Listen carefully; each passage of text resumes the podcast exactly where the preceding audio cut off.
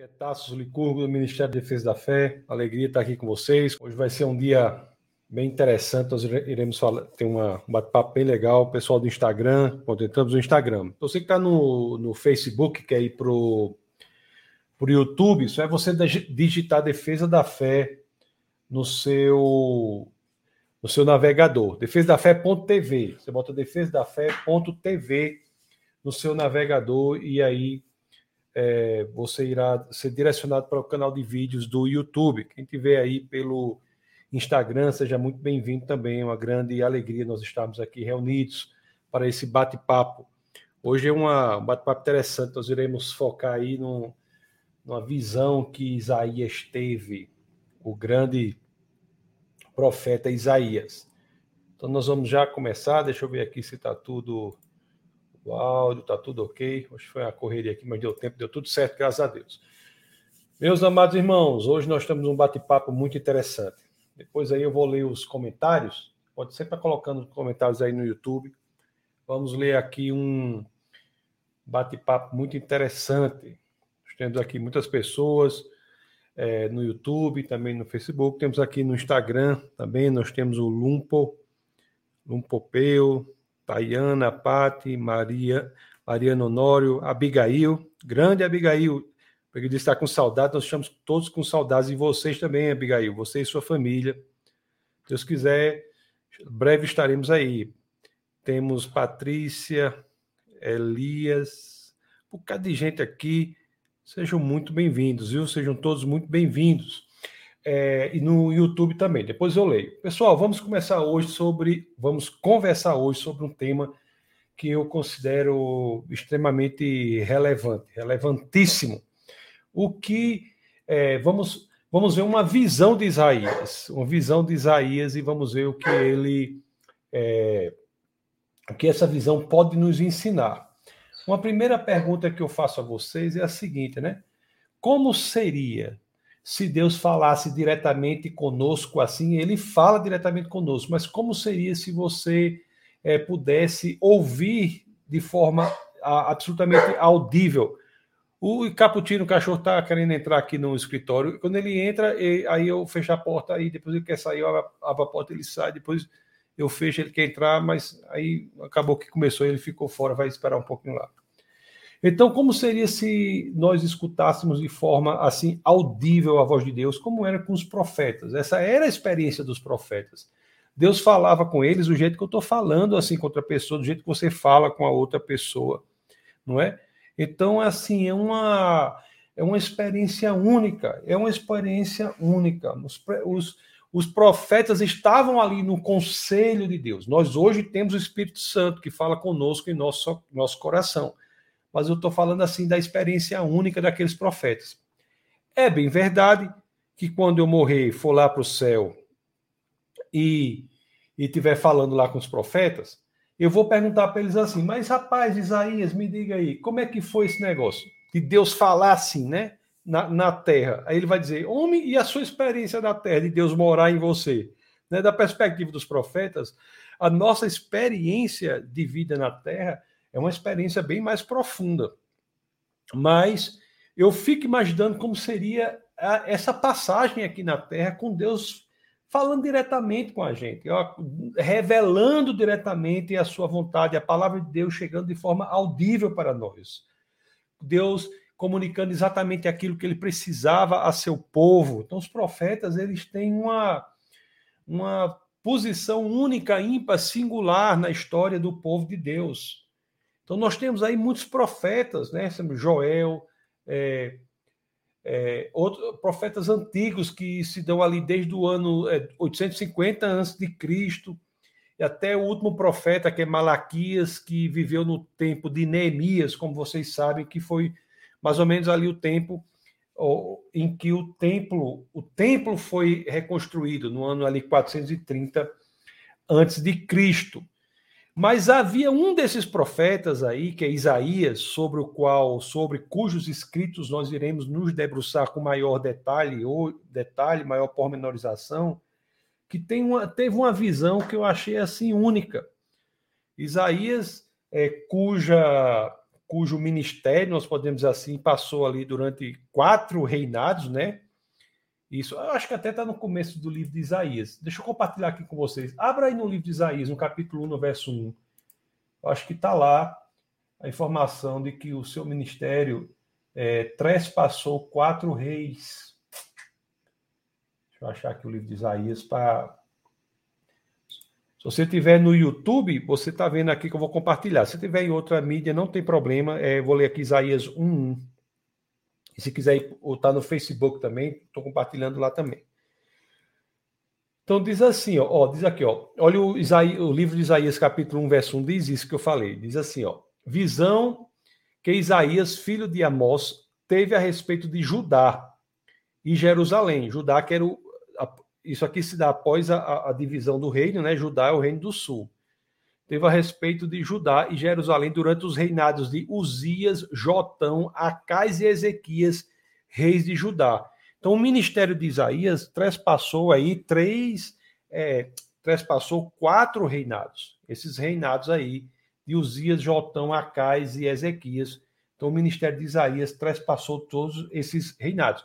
É um ministério longo, não tenha dúvida. Se você é, for ver, Isaías exerceu o, o, seu ministério durante um tempo é, longo, né? um tempo razoavelmente é, longo. O próprio reinado aqui de, de Uzias, que é o primeiro pelo qual passou o ministério de Isaías, é, durou muito tempo aí. Durou muito tempo aí, mais, mais de 50 anos, né? Ele reinou por mais tempo do que Salomão, mais tempo do que Davi. Foi um reino, um reino assim, bem, é, bem interessante esse reino de esse reinado de Uzias. Momento em que a Jerusalém, inclusive, foi bastante próspera é, experienciou um reinado de grande prosperidade. Então, nós temos Isaías no primeiro reinado aí, que é de Uzias, primeiro reinado de seu ministério, que é Uzias, e em um tempo de grande prosperidade. E isso é interessante, né? Quando você exerce o ministério do, de Deus, você fala de Deus num tempo em que há muita prosperidade, é interessante. Num tempo em que você tem muitas construções, né? A, a, as fazendas estão, a terra está dando muitos frutos, enfim, é uma, uma, um momento interessante, porque nos momentos de grande prosperidade, e a prosperidade é, é de Deus, não é contra Deus, mas nos momentos de grande prosperidade, a, o ser humano tem que ter muito cuidado, porque a prosperidade, o dinheiro, a matéria é algo que que é um bom candidato, se candidata fortemente para ocupar o lugar de Deus. Então, esse é o grande, grande questionamento. Isaías é, vivenciou esse tempo, o tempo em que as pessoas no reinado de prosperidade passaram a se afastar de Deus, passaram a se afastar de Deus. Então, nós tínhamos aí um padrão que é interessante nesse reinado de, é, de Uzias, que é o primeiro reinado dos quatro cujo que, que o ministério de Isaías foi exercido. Isaías exerceu seu ministério nesses quatro reinados. E no ministério de Uzias, de muita prosperidade, tinha um padrão de comportamento do povo de Deus que a gente encontra reflexo até hoje em dia. Isso é muito educativo para a nossa vida, muito educativo para a nossa vida porque você tinha pessoas lá que iam e faziam suas oferendas, faziam os sacrifícios, não é? E aqui, inclusive, no voltando aqui para o livro de Isaías, no capítulo 1, vamos lá para o verso 11 e 12 para você ver. Versos 11 e 12, o que é que ele diz? Ó? As pessoas faziam seus sacrifícios, faziam suas oferendas, meio que exerciam seus papéis religiosos mas ao que parece não faziam isso com o coração acertado. É como se houvesse pessoas hoje em dia, e azar, tenho que dizer, existem pessoas que vão para a igreja, dizimam, fazem trabalho social, fazem tudo, mas aquilo não está com o coração acertado. Então, naquela época existia a mesma coisa, não é? E isso é curioso, e vamos ver o que é que Deus diz aqui, já aqui, quanto a esse comportamento. Então, em Isaías, no capítulo 1, no verso 11, capítulo 1, no verso 11, as escrituras dizem assim: olha o que as escrituras dizem. Deixa eu compartilhar com vocês esse, com vocês esse texto aqui. Isaías 1:11. As escrituras dizem assim, ó. Deus falando, né? Para que me oferecem tantos sacrifícios? Pergunta o Senhor. Para mim, chega de holocaustos de carneiros e de, da gordura do, de novilhos gordos. Não tenho nenhum prazer no sangue de novilhos, de cordeiros e de bodes. Quando vocês veem a minha presença, quem lhes pediu que pusessem os pés em meus átrios? De que vale o sacrifício vão? De que vale a religiosidade vã? De que vale o exercício religioso se o coração não é genuinamente acertado? O verso 13 aqui, Deus repreende o comportamento religioso sem que haja uma correspondência, um coração certo. Deus repreende no capítulo 1, verso 13. Nós lemos o capítulo 1, verso 11, verso 12. O verso 13, as escrituras trazem assim, ó, dizem assim: Deus dizendo: parem de trazer ofertas inúteis. O incenso de vocês é repugnante para mim. Luas novas, sábados e reuniões, não consigo suportar suas assembleias cheias de iniquidade. Isso é fortíssimo, pessoal. Isso é fortíssimo. Isso é importantíssimo.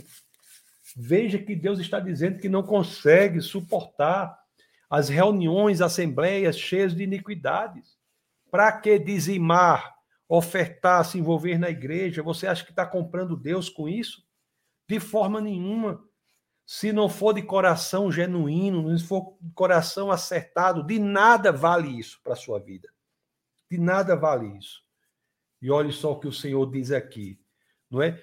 Isso aqui é uma declaração absolutamente clara de que a hipocrisia não encontra, não encontra espaço na experiência genuinamente cristã. A hipocrisia não encontra nenhuma, nenhum espaço de existência, nenhum espaço de perpetuação quando não há, não, se não há um coração sincero, é muito forte isso, o que Deus faz aqui. Então, e, e olha aqui, né? Na época de Isaías, Deus dando essas revelações para ele aqui, Isaías lá escrevendo e se lembrando, meu amigo, o povo está indo aqui para esse templo que um dia foi preenchido pela glória de Deus. Esse templo tão impressionante, um templo grandioso. E às vezes a pessoa olha para as pessoas que estão no caso de Isaías, estavam naquele templo. E como eu digo até hoje em dia, algumas pessoas mesmo que estão, mesmas que estão nas igrejas, se você pode olhar para as vidas delas e em pouco você poderá separar ou distinguir a maneira como ela, elas levam a vida do que a maneira como as pessoas das nações pagãs levam a, a, a vida. Ali Isaías, o povo de Deus o povo do templo e as nações pagãs. Estava no momento em que pouco se distinguia a forma como um e outro levava a vida. Da mesma maneira, da mesma forma hoje em dia, há muitas pessoas nas igrejas cujas vidas em pouco se distingue da vida como é levada pelas pessoas que estão fora da igreja. É uma é uma é uma um discurso muito poderoso quanto à igreja de hoje em dia, né? é um discurso poderosíssimo, poderosíssimo, poderosíssimo. Como é que uma pessoa pode estar na igreja, se dizer do Senhor, se dizer cristã e ter uma vida que em nada se distingue da cultura que está ao redor dela? A sua a própria vida daquele que é o povo de Deus tem que se distinguir da cultura que está ao redor da pessoa. Não é a mesma coisa. Não é a mesma coisa. É, na, e Deus está falando aqui no templo lá, falando para Isaías, situações que aconteciam lá e acontecem cá, né? Situações que se repetem, ou situações que jogam luz sobre a hipocrisia de tantos na igreja. Pessoas que podem participar da adoração e o louvor ao Senhor, mas que ao mesmo tempo são pessoas que mentem, pessoas que traem os seus cônjuges, pessoas que têm atitudes que não são correspondentes à profissão de, de fé, à confissão de fé delas. Não são correspondentes. Pessoas que se deixam levar pelos encantos do materialismo, não no sentido de ter ou não ter recurso, mas no sentido de deixar que o recurso seja dono da pessoa. Então, isso era um problema sério ali em Isaías que se reflete hoje em dia também e que nós temos que aprender para hoje. O, o que faltava ali no tempo de Isaías e é o que falta hoje para que as pessoas não estejam na igreja, mas vivam como se Deus não existisse. É exatamente a necessidade de ter uma visão clara de Deus. Uma visão clara de Deus. É, e é por isso, pessoal, quando a gente fala da visão clara de Deus, é que exatamente eu tenho aqui o título desse nosso bate-papo, né? Qual foi o título que eu botei para o nosso bate-papo? Foi mais ou menos assim, né? O que vem à sua mente quando você pensa em Deus? Foi alguma coisa nesse estilo aí.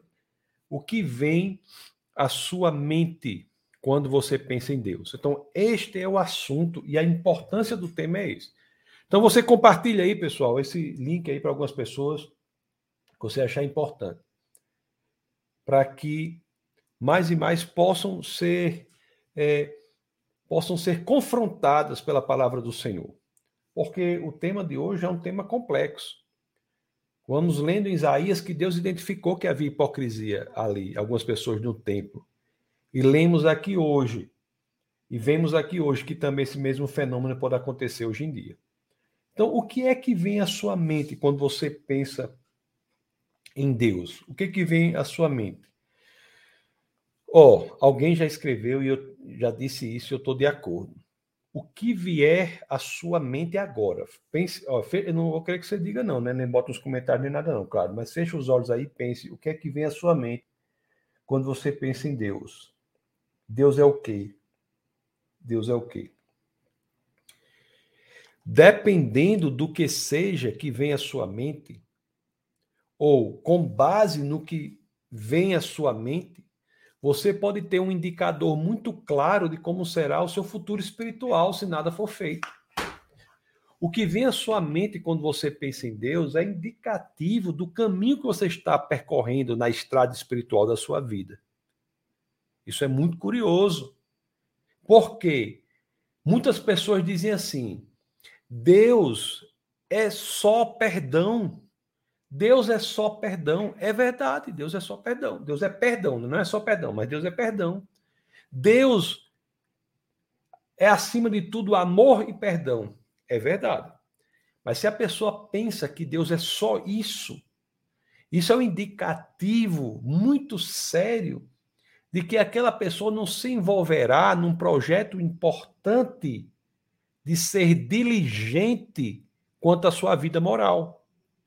Se a pessoa acha que Deus é só perdão, provavelmente essa pessoa não se preocupa tanto com a busca de uma vida gradativamente crescente na régua da moralidade.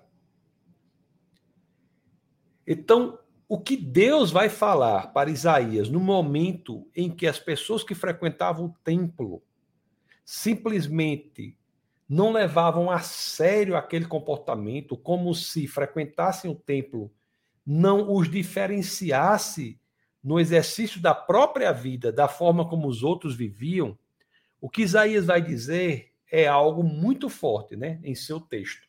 A, a visão que ele tem em seu texto. E é isso que nós iremos ver agora. É isso que nós iremos ver agora. O, eu não sei se vocês, qualquer dúvida que vocês tiverem, se vocês não estiverem entendendo, coloque aí nos comentários.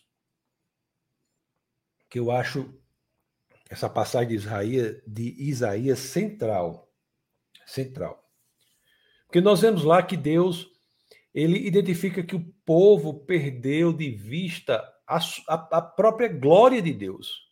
E isso desencadeia em um problema muito sério.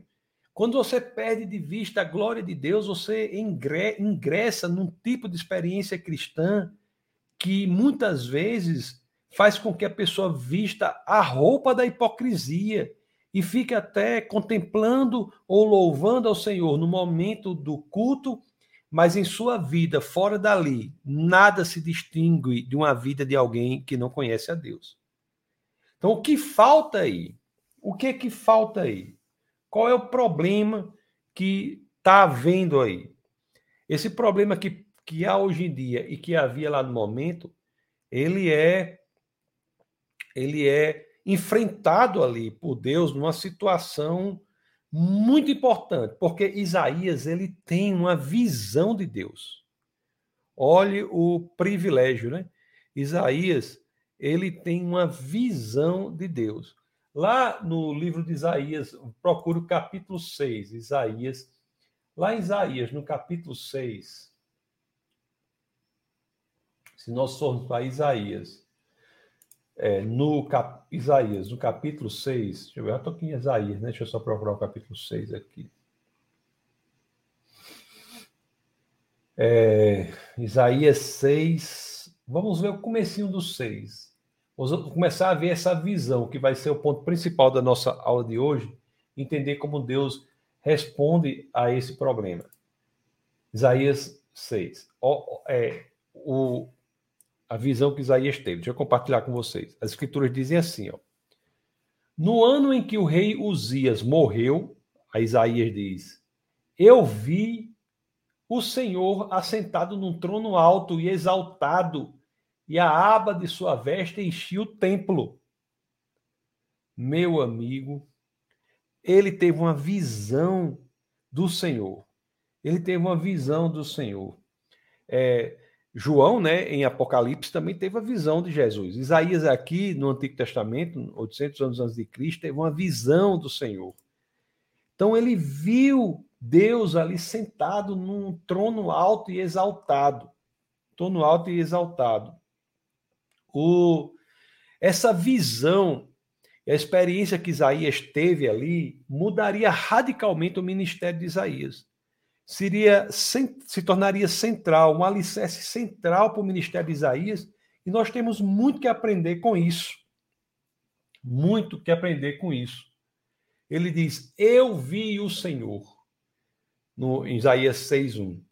É interessante que depois a gente fica esperando né, que ele vá descrever mais como era o Senhor, mas ele não descreve. Tudo que ele diz em relação uma descrição é que eu vi o Senhor assentado no trono alto e exaltado, trono alto e exaltado, e a aba de suas vestes enchia o templo. Diga aí, as, a aba de suas vestes enchia o templo. O, o, outras pessoas nas escrituras também tiveram experiências é, semelhantes a essas, tiveram experiências é, semelhantes a essas. O próprio Moisés e Arão ele lá em Êxodo, vamos abrir Êxodo capítulo 24, 10. Capítulo 24, 10. Porque quando as, essas pessoas têm essa experiência com o Senhor, há um padrão, né? Um padrão da grandiosidade de Deus, dificuldade até mesmo de ver o rosto do Senhor. Então, se você vê aqui, ó, porque Isaías diz que viu só a aba das vestes que cobriu o templo. Lá em Êxodo, no capítulo 24, 10, capítulo 24, verso 10, vamos ver a experiência de Moisés. Êxodo 24, 10, deixa eu colocar para vocês. Aí as escrituras dizem assim, ó. E viram Deus de Israel, sob cujos pés havia algo semelhante a um pavimento de safira, como o céu em seu esplendor. Então, a outra visão que, teve, que tiveram aqui, que foi Moisés e Arão, né? é, Moisés, Arão, Nadab, Abiú e 70 autoridades de Israel subiram e viram o Deus de Israel, sob cujos pés havia algo semelhante a um pavimento de safira, como o céu em seu esplendor. Interessante que ele vê Deus e só tem a condição de descrever o lugar sobre o qual Deus estava em pé, né? apareceu em pé. Sob cujos pés, o lugar sobre o qual a aparição dos, dos, dos, dos pés de Deus estava. Então, ele não descreve também é, o Senhor. E, Isso também ocorre em outras situações, né? Quando a gente sabe que também João teve visões de, de Deus lá no livro de Apocalipse. Lá no Apocalipse, se você quiser abrir, abra aí no capítulo 1, no verso 16. Apocalipse 1, no verso 16. Olha aqui que quando o, essa visão é assim, ó. É, é, interessante que ele fala da face de Deus, mas a gente vê que ele não viu a face, porque a visão é assim, ó. Tinha em sua mão direita sete estrelas, e da sua boca saiu uma espada afiada de dois gumes. Sua face era como o sol quando brilha em todo o seu fulgor. Como é, quem consegue olhar para o sol brilhando em todo o seu fulgor? Então você tem umas descrições aqui interessantes né, nas escrituras que é, falam que Deus, a grandiosidade de Deus é tão impressionante, é tão grande, que não conseguimos olhar diretamente. E foi isso mesmo que Isaías experienciou, e que ele narra lá em Isaías capítulo 6, que nós iremos ver com mais detalhes aí. É isso que ele narra lá é, não podia olhar para a face de Deus, o que ele via era apenas, lá em Isaías 6,1, viu Deus assentado no, no trono alto exaltado, e ele destaca: a aba de suas vestes enchia o templo. Estava elevado, exaltado, e a aba cobria todo o templo. O, o templo que não era um prédio pequeno, não, né, pessoal? O templo de Salomão não é um prédio pequeno, não levou aí anos e anos para ser construído, como vocês sabem. Era o orgulho ali da nação. Isaías vê o próprio Deus, as abas das vestes de Deus cobrindo o templo.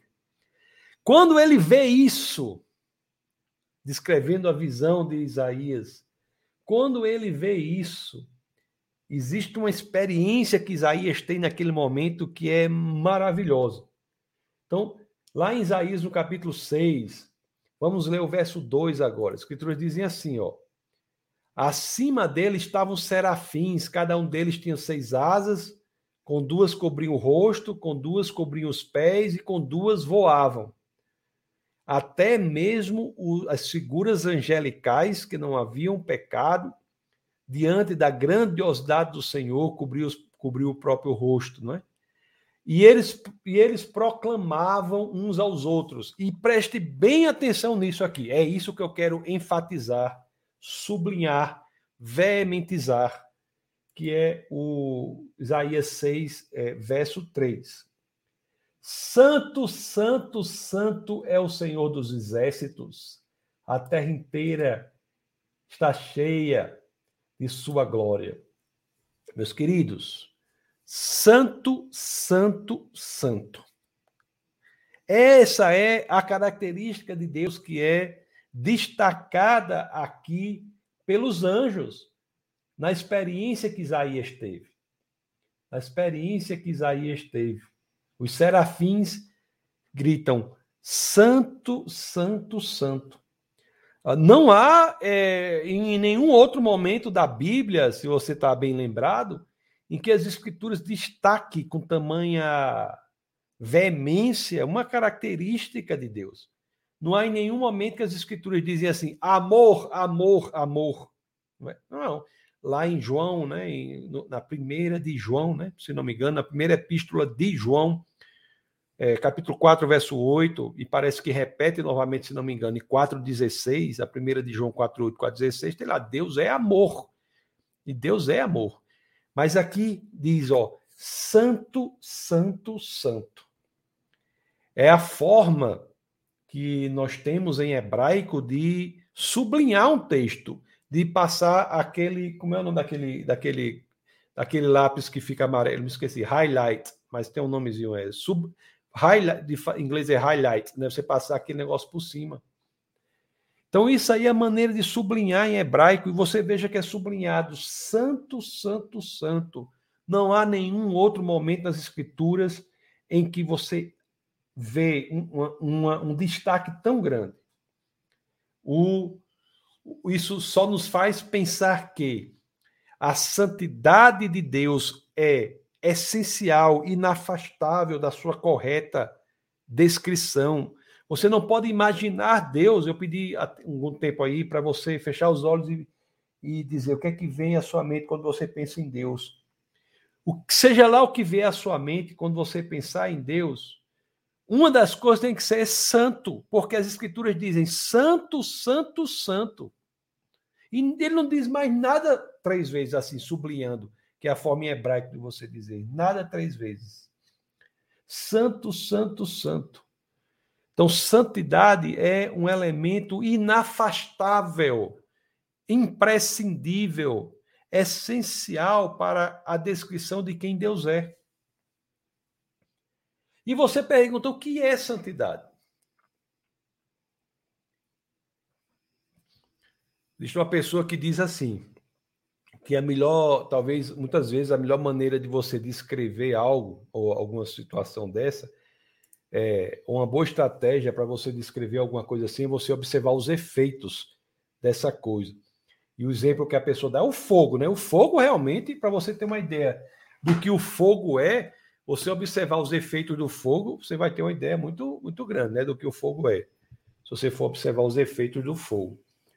O fogo, ele é. Ele muda tudo aquilo que ele toca. o fogo, ele altera tudo que o fogo toca, ele altera. E eu diria, né, que a melhor maneira de nós entendermos verdadeiramente o que é a santidade de Deus é observando aquilo que ela toca. Os efeitos da santidade de Deus sobre o que ela toca os efeitos da santidade de Deus naquilo com a qual ela tem contato. E a visão de Isaías, ele traz essa possibilidade. Ele traz essa possibilidade. Nós lemos aqui o, o 3, eu vou botar de novo para vocês, Isaías é, 6, Isaías capítulo 6, verso 3. Vamos ver no verso 4 o que acontece. Olha a visão de Isaías. Eu quero, Isaías quando eu morrer, eu vou marcar audiência com Isaías para poder bater um papo sobre essas coisas que ele, que ele viu, que é impressionante. Olha o que diz aqui, o quadro diz assim, ó.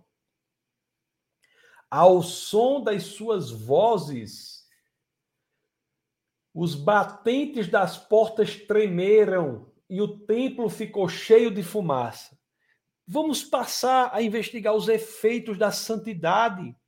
Veja, que coisa impressionante. Isaías está ali e os anjos, na presença do Senhor, cantam Santo, Santo, Santo, e o templo, os batentes das portas tremem e o templo fica cheio de fumaça.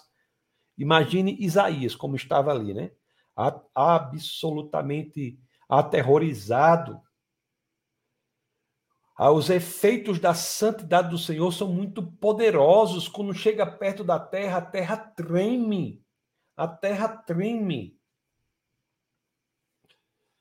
O Deus é um Deus de poder, meus amados irmãos. Nós não podemos perder essa dimensão. É isso que eu digo, um Deus de santidade. Deus. Uma vez eu li uma pessoa, uma pessoa que dizia assim, né? Tantas pessoas acham hoje que Deus é menos interessante do que a televisão. Tantas pessoas consideram o poder de Deus, a ordem de Deus, o comando de Deus menos apelativa do que as suas próprias vontades. Tantas pessoas consideram o julgamento de Deus capaz de inspirar mudança de comportamento num poder menor do que fazem as notícias dos jornais da noite. Tantas pessoas consideram a verdade de Deus menos apelativas, menos capazes de inspirar o nosso posicionamento no mundo do que os comentários no TikTok ou no Instagram, não é? Isso é uma realidade. Pessoas da igreja. Pessoas da igreja. E nós estamos perdendo de perspectiva o que é a santidade do Senhor. A santidade do Senhor é aquela que as Escrituras dizem que quando chegam na terra, a terra treme. E nós estamos lidando com como uma superficialidade, como se a santidade do Senhor fosse menos importante do que a televisão, o Instagram, isso, aquilo, aquilo outro, nossas próprias vontades, quereres, desejos. Tantas pessoas estão lidando com a experiência da adoração, a experiência do cristianismo. As pessoas lidam com essa experiência na busca unicamente de se sentirem bem, né? A busca de alguns da igreja é pela sensação boa mas poucos buscam na igreja a possibilidade de uma mudança moral em sua vida que dure durante toda, toda a sua existência. Poucos buscam isso. E parte disso é, é a falta de entendimento do poder que é a santidade do Senhor. É este é o ponto. É por isso que Isaías, quando entra no templo, os serafins gritam: Santo, Santo, Santo é o Senhor dos exércitos sublinhando, veementizando, colocando luzes e holofotes sobre essa característica de Deus, que é a santidade. Lá no tempo, no, no momento, lá no tempo de Isaías, no templo de Salomão, tinha muitas e muitas pessoas que estavam lá do jeito que estão hoje nas igrejas, buscando é, uma música de que gostam, mas negligenciando o que é a genuína, profunda, radical presença de Deus, que é capaz de modificar a vida da pessoa por toda a eternidade. Este elemento indissociável da descrição de quem Deus é parece perder importância no mundo de hoje, o que já existia lá na época de Isaías também. E é por isso que as escrituras dizem que quando Deus, que é santo, santo, santo, se aproxima da terra, os alicerces tremem, as fundações dos prédios tremem. Então, como é que nós podemos, com essa concepção, imaginar irmos para uma igreja sem ter esse entendimento? Né? Como muita gente vai para a igreja apenas em busca de um Deus que satisfaça aquilo que a pessoa quer, afastando do próprio Deus aquilo que ele é. A pessoa que vai à igreja buscando um Deus que satisfaça aquilo que ele quer, e eu já disse isso um sem número de vezes na, nos nossos bate-papos, é uma pessoa que não busca Deus, busca a sua projeção de quem Deus é e não há, não há nada, eu posso, não posso imaginar algo mais desrespeitoso com Deus do que isso, porque você vai buscar uma projeção da sua própria mente. Qualquer pessoa que você se relacione, se você, o, o seu esposo ou a sua esposa, você imagine você se relacionando com o seu namorado, sua namorada, você imagina você se relacionando com essa pessoa, não com quem ela é, mas você se relaciona com quem você quer que ela seja. Você diz assim: "Ah, não, você não é, você não é assim, você era para ser assado, por isso, por isso". Isso daí é desrespeitoso, quanto mais em relação a Deus. Quanto mais em relação a Deus. Então a adoração genuína não pode ser uma adoração que afaste a descrição de Deus enquanto santidade, santo, santo, santo. Não pode. Não pode ser isso. Amados irmãos, o Deus é um só. O Deus que é um só que eu digo, não é qualquer um que é Deus, não. Deus só existe um. Deus não é aquele que nós queremos que ele seja, ele é quem ele é. Então, o Deus que é Deus é o Deus de Abraão, Isaac e Jacó. Esse é o Deus que é Deus.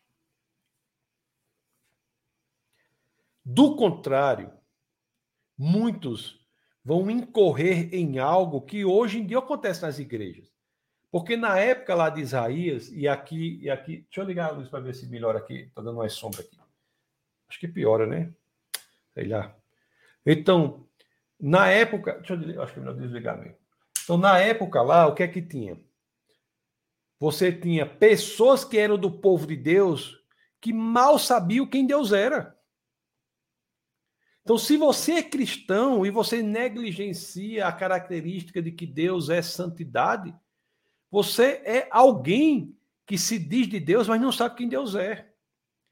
É interessante também, se você pensar na história das Escrituras, que esse fenômeno ocorre na Bíblia na primeira geração, após a geração que invade Canaã, na geração posterior à geração do livro de Números.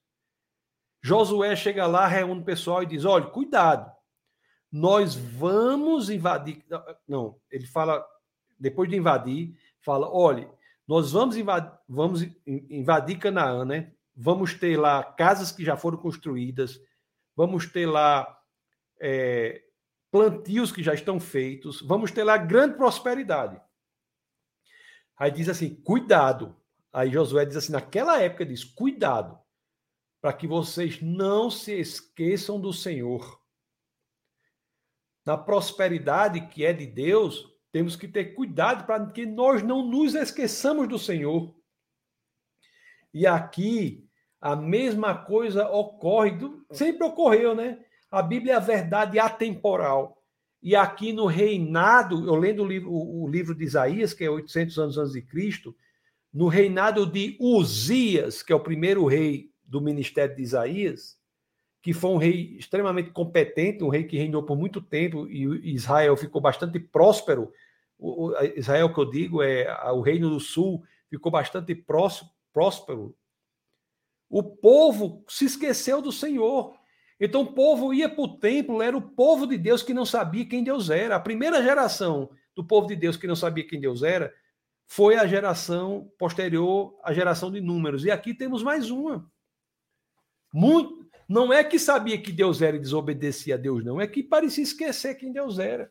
Então, hoje em dia, se a pessoa não sabe que Deus é santo, santo, santo, como as escrituras dizem no, a, na a alusão a Deus no capítulo 6, no verso 3 do livro de Isaías, se não sabe se Deus é santo, santo, santo, muito provavelmente está incorrendo na no problema de adorar um Deus que não é o Deus de Abraão, Isaac e Jacó, que é um Deus que é projeção da sua própria mente. Não é o Deus que diz, como disse para Moisés, eu sou o que sou. Deus não é aquele que você quer que ele seja. Ele é quem ele é. Ele é quem ele é. Então, há muitos efeitos importantíssimos da santidade de Deus que nós, nós não podemos negligenciar na nossa experiência cristã. Muitos. Muitos efeitos.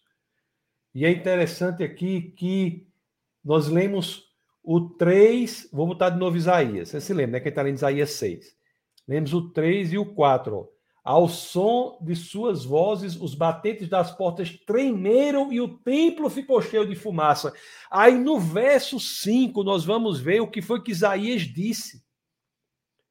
Em Isaías capítulo 6, no verso 5, nós vamos ver o que foi que Isaías disse. Ó, Isaías, que era um profeta do Senhor, um ministro da palavra do Senhor, um homem que ouvia de Deus para replicar essa palavra para o seu povo.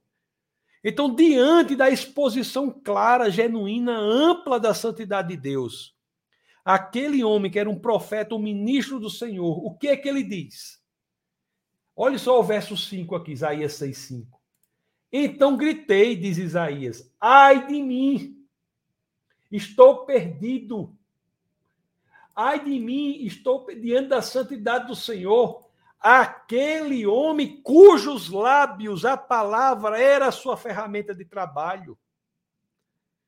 Era por meio dos lábios, por meio da palavra, que Deus falava para o povo através de Isaías.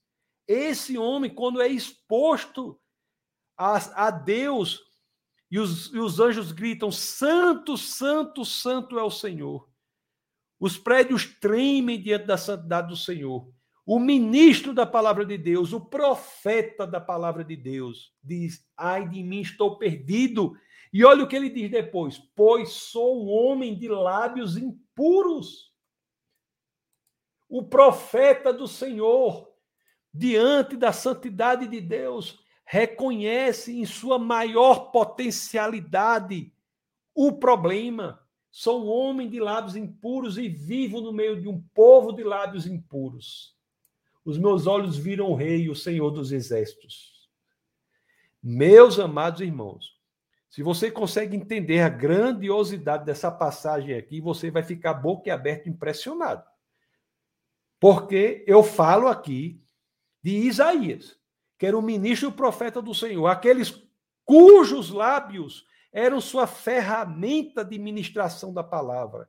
E diante da visão que tem, na presença do Senhor, ele diz: Meus lábios são impuros. Isaías, que era uma das pessoas mais respeitadas do seu tempo. Eu já disse para vocês aqui: o ministério dele passou por quatro reis. Era uma das pessoas mais respeitadas do seu tempo. Aí dizem: os meus lábios. Eu, eu sou um homem de lábios impuros. Meu irmão. E, e, e sabe o que é curioso aqui? A gente está lendo o capítulo 6. Depois, se você tiver, não quiser dormir, ficar meditando sobre essa palavra, você vai ler o capítulo 5. O capítulo 5 ele está dizendo que o, o resto tudo é de lábio impuro os, que os outros são de lábios impuros lá no. no todo, todo, tipo de gente tem lábios impuros. É como tem gente também hoje, né, nas igrejas que gosta de ministrar, dizendo, fulano, vou ficar falando dos outros o tempo todinho. Mas diante da santidade do Senhor, da santidade genuína do Senhor, o foco volta-se para Ele mesmo. Não é a impureza dos lábios dos outros que importa diante da santidade do Senhor, é a sua impureza. Diante, e isso era que era para ser o culto genuíno, diante da santidade do Senhor. Cada um deve dobrar os joelhos e pedir perdão pelos seus próprios pecados. Não é o pecado do outro que deve ocupar sua cabeça. Isaías, no capítulo 5, estava lá dizendo: Fulano tem um lábio impuro, Deus e o mundo tem um lábio impuro, e aqui no 6 diante da experiência que ele teve, quando viu o Senhor, ele diz: Eu sou um homem de lábios impuros. Isso é poderosíssimo. Poderosíssimo. Não há homem poderoso, ou santo, ou grande, ou maravilhoso, ou enviado de Deus, ou seja lá o que for, que diante da santidade do Senhor não encontre uma maneira, um lugar que deva melhorar. Isaías encontrou os seus próprios lábios, que era a ferramenta que usava para propagar a palavra de Deus. E é interessante, viu? É interessante. Uma vez eu também ouvi alguém dizer isso, é a pura verdade. Cuidado com as coisas em que você é bom. Cuidado com as suas fortalezas. Cuidado com as coisas em que você tem habilidade. Cuidado. Aquilo em que você é muito bom, pode tornar você vulnerável para que você caia no poço profundo do pecado do orgulho, da vaidade. Isaías estava aqui. Isaías era bom em quê? Nos seus lábios, né? na sua palavra. Cuidado para que isso não o enalteça. Você acha que aquilo que você é bom é de você mesmo e não que provém do Senhor. Sábio é aquele que entende que aquilo, tudo que ele faz de bom não é ele mesmo, é do Senhor. Sem Deus nada somos, meu querido. Meus queridos irmãos, com Deus tudo podemos, mas podemos porque é com Deus. É porque provém dele, é que ele que nos dá a força do direcionamento. Quando achamos que somos nós mesmos, nós estamos entrando num dos ambientes mais perigosos da nossa existência perigosos da nossa existência. Então, Deus não é unicamente amor e perdão, Deus é santidade. E se você não entende dessa forma, passe a entender para que você mesmo se proteja. Passe a entender. Deus é santidade. E caia de joelhos pedindo perdão ao Senhor por aquilo que você precisa melhorar e seja de tal forma a buscar uma vida mais santa. Nós vamos continuar aqui a leitura, vai acontecer algo incrível também. Algo maravilhoso vai acontecer aqui, nessa leitura aqui. Algo maravilhoso. algo maravilhoso. Porque diante da santidade do Senhor, nossos defeitos são revelados. Isaías viu dele que era o que ele tinha de mais forte, que era o maior defeito dele. Nossos defeitos são revelados diante da santidade do Senhor. Agora, o que nós vamos ler aqui é tão profundo, porque nos faz entender que, diante da santidade do Senhor, os nossos grandes defeitos são revelados. Mas conforme nós iremos, ler aqui no livro de Isaías, os defeitos são revelados. Nós somos quebrados naquilo, mas aí vem a beleza. Deus não nos deixa só, sós. Deus não nos abandona.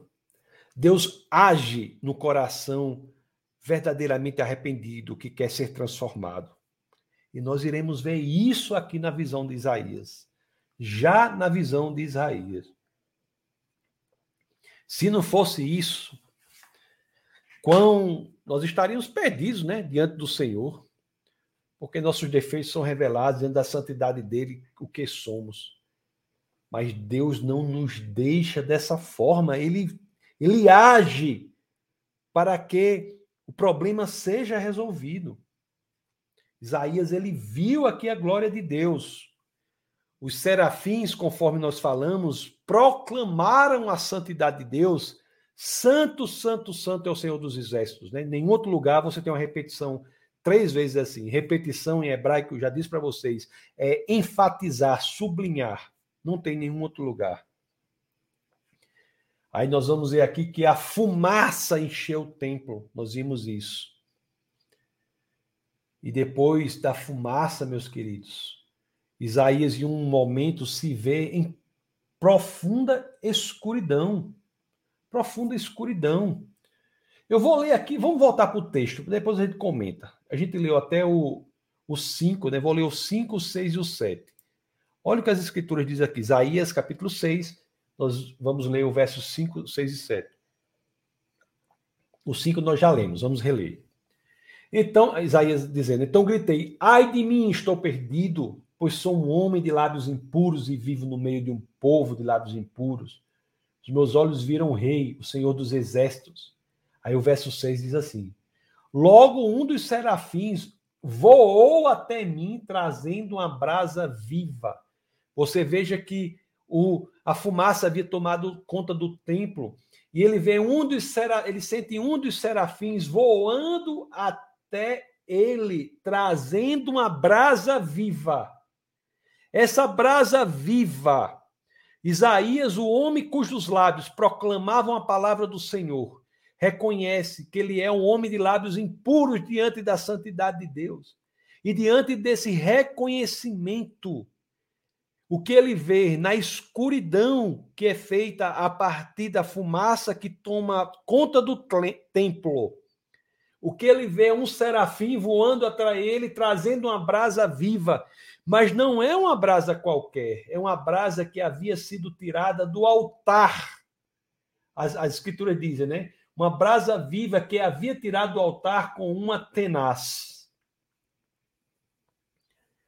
A brasa, a brasa o, o serafim vindo com aquela brasa no lugar onde os sacrifícios, os sacrifícios eram feitos, em direção a Isaías, com a brasa que provinha do altar.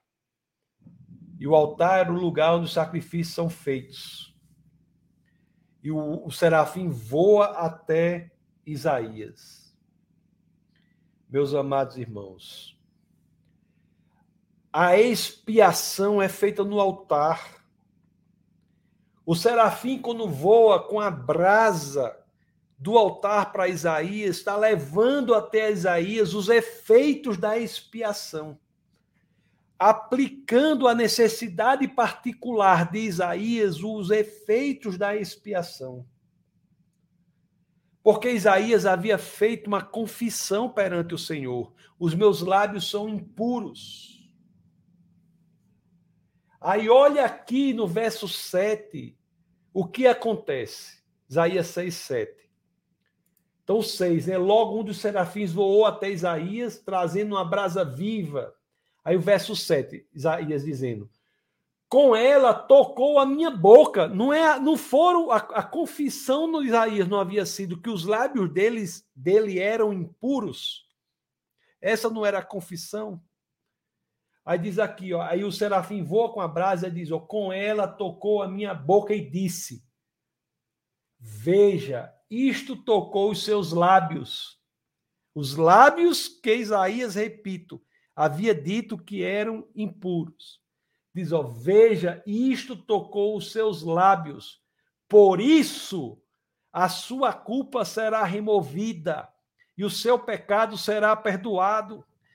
Diante da santidade de Deus, não apenas o nosso pecado é revelado, mas Deus não nos deixa dessa forma ele age para que este pecado seja perdoado e a culpa seja removida. Isso em Isaías já desde sempre, 800 anos antes de Cristo, olhando para frente no que Cristo fez.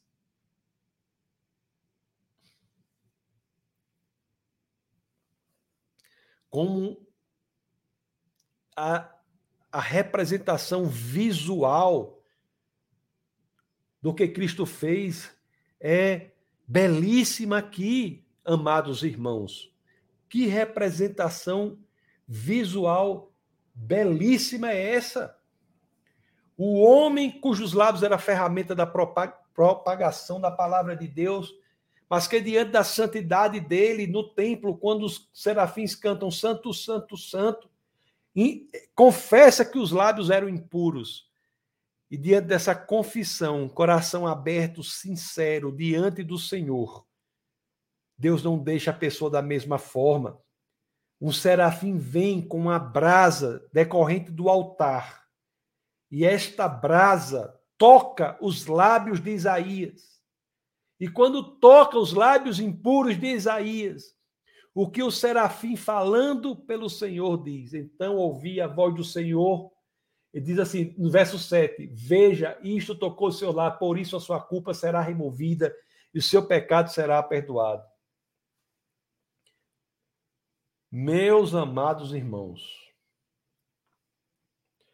a consciência dos próprios pecados, quando nós os nominamos, você tem que nominar o seu pecado. O seu pecado tem que ter nome. Você tem que saber o que é. Qual é exatamente aquela área que você tem que atuar nomine o seu pecado, reconheça diante de Deus, abra o seu coração para o Senhor e ele agirá. Ali Isaías, essa brasa representativa dos efeitos da expiação, chegam até ele para terem efeito nas necessidades pessoais dele. E a consequência desses efeitos da expiação, quando chegam até Isaías, é uma consequência maravilhosa, pois a culpa é removida e o pecado de Isaías é perdoado. Então a graça de Deus pode tocar nas nossas necessidades mais profundas, meus amados irmãos. Nas nossas necessidades mais profundas. Essa experiência de Isaías muda profundamente o ministério dele. Muda profundamente o ministério dele. Ó, oh, isso é tão emocionante que quando nós nos colocamos assim sinceramente diante do Senhor, quando nós abrimos nosso coração diante do Senhor, que nós encontramos aquilo que temos que fazer no nosso papel, como eu sempre digo, na nossa breve passagem aqui na terra. Olha o verso 8, vamos ler o verso 8. Diante dessa experiência de abrir o coração diante do Senhor, o Senhor age, sara a ferida, cura, perdoa o pecado, remove a culpa. O que que vem depois? A sua colocação adequada, correta no plano de Deus aqui na terra. Porque olha o que diz o verso 8. Então, Isaías dizendo, então que vou ler o verso 8, né? Esse aqui. Então ouvi a voz do Senhor conclamando: Quem enviarei? Quem irá por nós? Isaías imediatamente está qualificado no lugar que tem a convicção de dizer: Eis-me aqui, envia-me.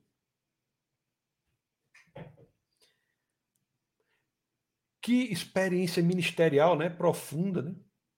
Quando abre o coração diante de Deus,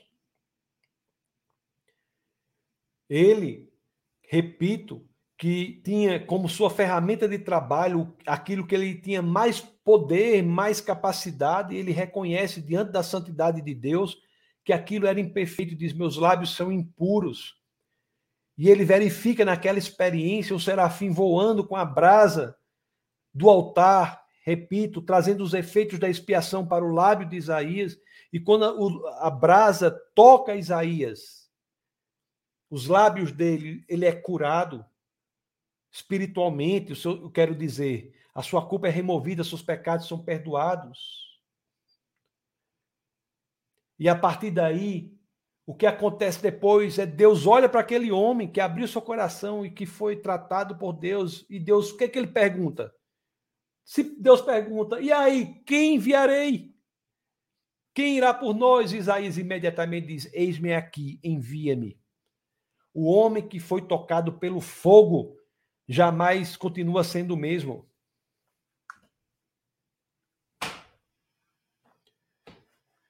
Amados irmãos,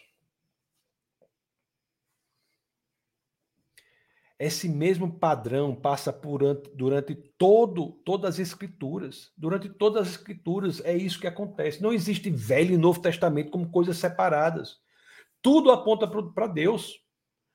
Esse mesmo padrão é o padrão que encontramos em Cristo. Tudo aponta para Cristo. Esse mesmo padrão que, padrão que encontramos em Cristo. É o mesmo padrão. É engraçado que o apóstolo João aqui fala da glória de Deus no livro de Isaías. Mas essa glória de Deus é Cristo. É Cristo.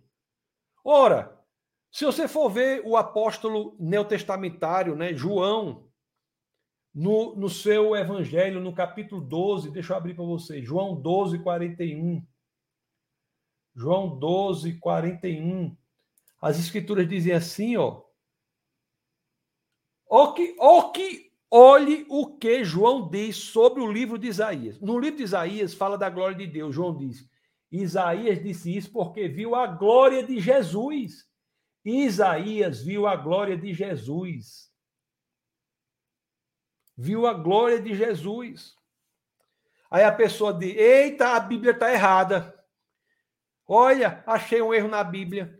O livro de Isaías diz que a glória de Deus, o Evangelho de João diz que a glória de Jesus. Não está errada, não, meu querido. É a mesma coisa. A glória de Deus é Jesus. É a mesma coisa. E eu não peço nenhum esforço hermenêutico extraordinário de sua parte, uma elasticidade interpretativa. Não precisa de nada disso. Tem isso literalmente no próprio Evangelho de João, no capítulo 17, no verso 5. João 17, verso 5. Olha o que as Escrituras dizem aqui. E agora, Pai, glorifica-me junto a ti com a glória que eu tinha contigo antes que o mundo existisse. O próprio Jesus deixa claro que a glória do Filho é a mesma glória do Pai.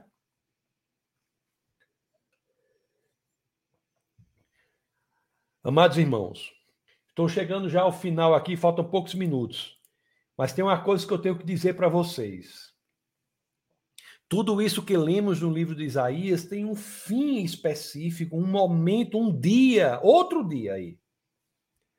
Um dia em que a glória, a santidade de Deus ia ser revelada por completo.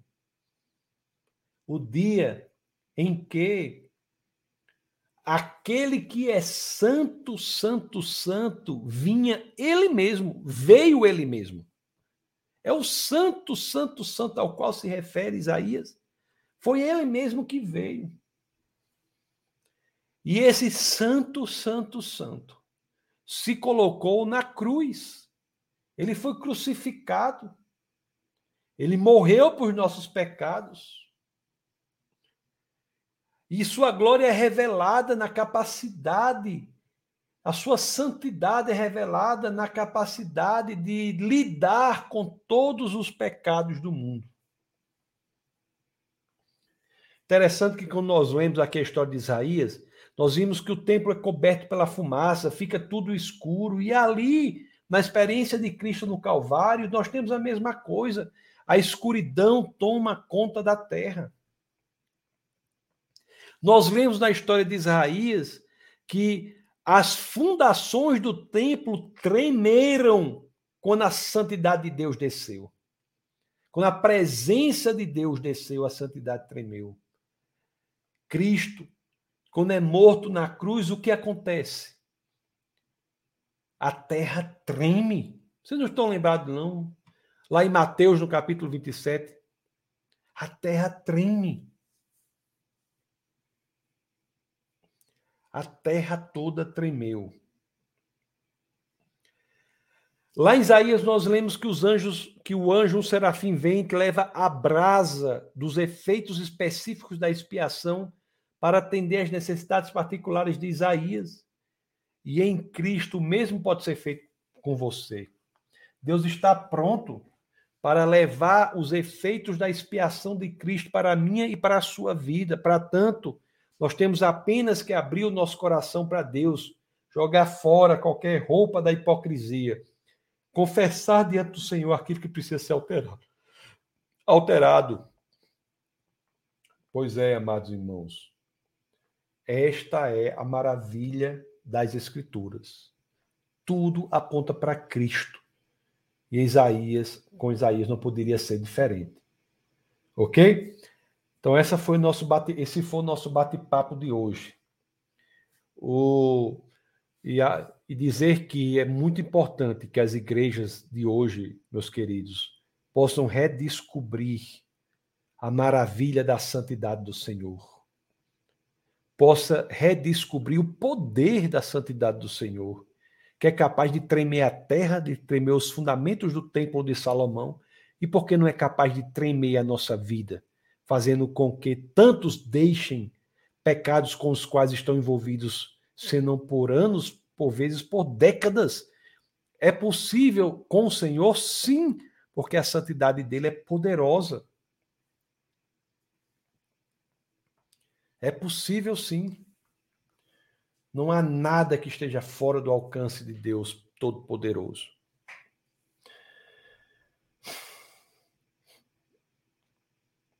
Na próxima aula,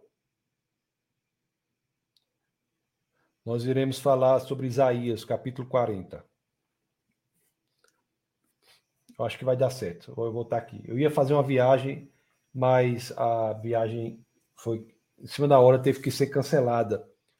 Aí, graças a Deus, eu estou aqui. Senão eu teria tentado gravar, mas graças a Deus deu certo. Eu vou ler aqui as mensagens que estão aí. A gente lá, próxima aula, toda terça-feira, no é, defesadafé.tv.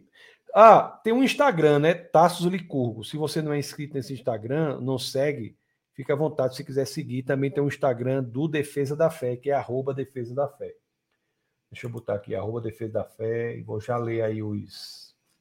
É arroba Defesa da Fé. Deixa eu ler aqui, aqui Instagram, arroba Defesa da Fé. Pronto, e o outro é arroba Tassos Licurgo. Então você se inscreve aí se você quiser. Se não quiser, também não se inscreva. É assim, as pessoas são livres.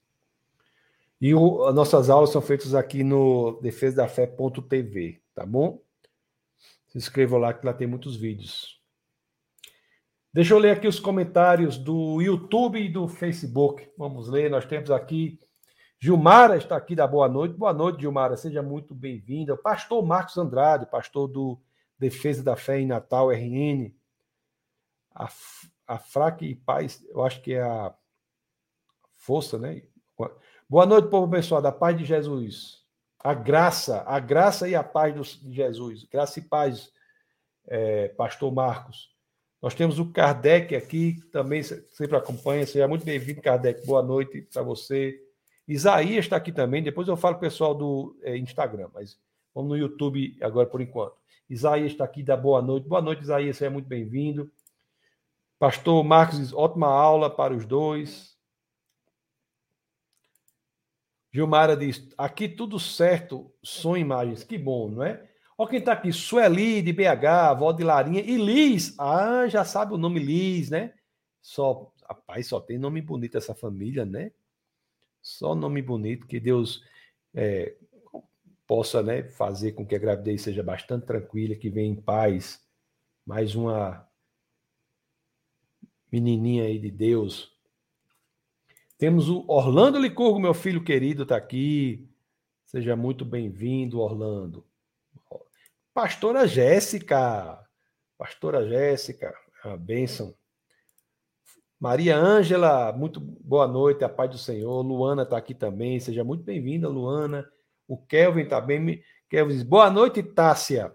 Eita, Kelvin. Mas depois ele consertou, Tassos. Ah, então melhorou, né? O João Frecelini, boa noite, graça e paz. Grande João, seja muito bem-vindo, João. Olha o nosso querido Franklin aqui. Muito bem-vindo, Franklin. Franklin é uma bênção, ele, a família dele. E o, também está esperando aí o nascimento do Pedro, filhinho dele. Jane, pastora Jane está aqui. Graça e paz. Muito bem-vinda, pastora Jane, também de defesa da fé. A Patrícia está aqui também. Oi, Patrícia, tudo bom? Que experiência maravilhosa de Isaías foi mesmo, viu? Isaías, eu vou contar. Ou oh, ter experiência, viu? Maria Borges está aqui. Boa noite, irmãos, graça e paz. Boa noite, Maria Borges. Reginaldo está aqui. Boa noite, lá de Ourinhos. Seja bem-vindo. Simone está aqui também. Tá boa noite. Boa noite. Pastor Marcos diz a graça e a paz. Foi mesmo, porque uma lei. Foi a graça e a paz, pastor. Tá certinho aqui. A gente entendeu lá. O Vitor diz: muito edificante o estudo. Legal, Vitor. Deus é bom. Olha aí, ó. A Mariana Honório, a Cristina Honório. Muito bem-vinda, Cristina. Simone diz assim: acabou o web das quintas? Simone, por enquanto sim. É porque eu estou efetivamente sem tempo de fazer, viajando muito, trabalhando muito. Aí estou sem poder o webcast das quintas-feiras, tá? É, acabou, por enquanto, tá? Mas eu estou aqui viabilizando uma forma de retomar. Vamos ver isso aí, tá bom?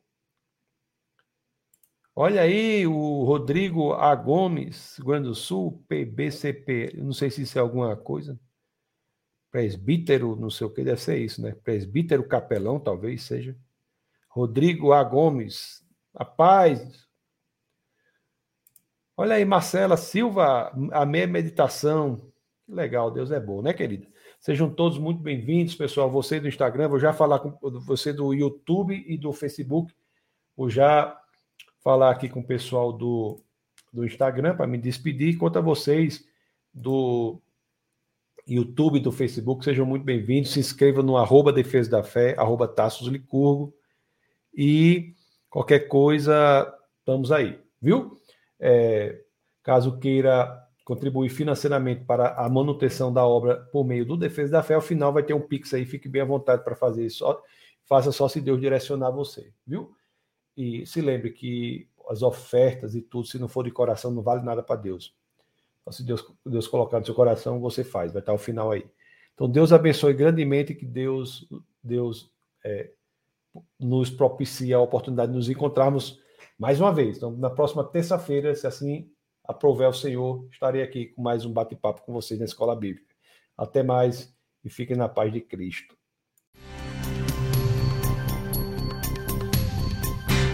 Essa foi uma produção do Ministério Internacional Defesa da Fé, um ministério comprometido em amar as pessoas, abraçar a verdade e glorificar a Deus. Para saber mais sobre o que fazemos, acesse defesadafé.org.